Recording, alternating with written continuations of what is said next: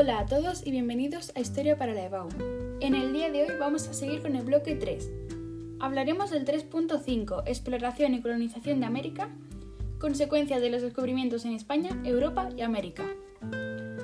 Tras la llegada de Colón a América se inicia su conquista. Núñez de Balboa descubre el Océano Pacífico al atravesar el Istmo de Panamá.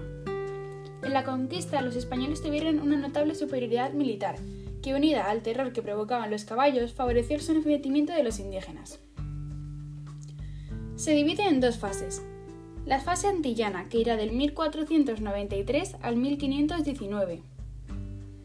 Se centra en la colonización de la española y aparece la figura del gobernador. Es una etapa de estudio y conocimiento de la zona y de adoctrinamiento cristiano.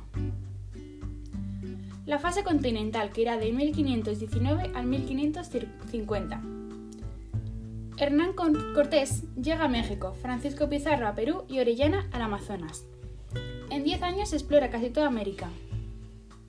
También Magallanes y Juan Sebastián Elcano darán la primera vuelta al mundo. Las consecuencias de la colonización fueron las siguientes.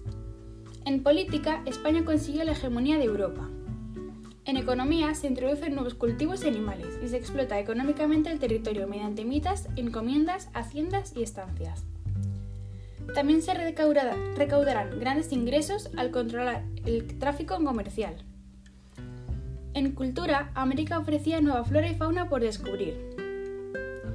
A nivel social, influyó en el lenguaje, alimentación y vestimenta de los españoles.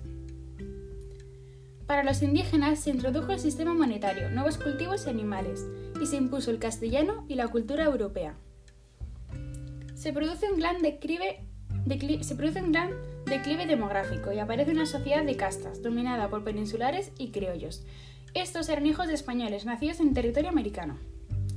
También se inicia el mestizaje, dando lugar a mestizos, hijos de españoles e indígenas, y mulatos, hijos de españoles y esclavos negros, que ocuparán las clases bajas.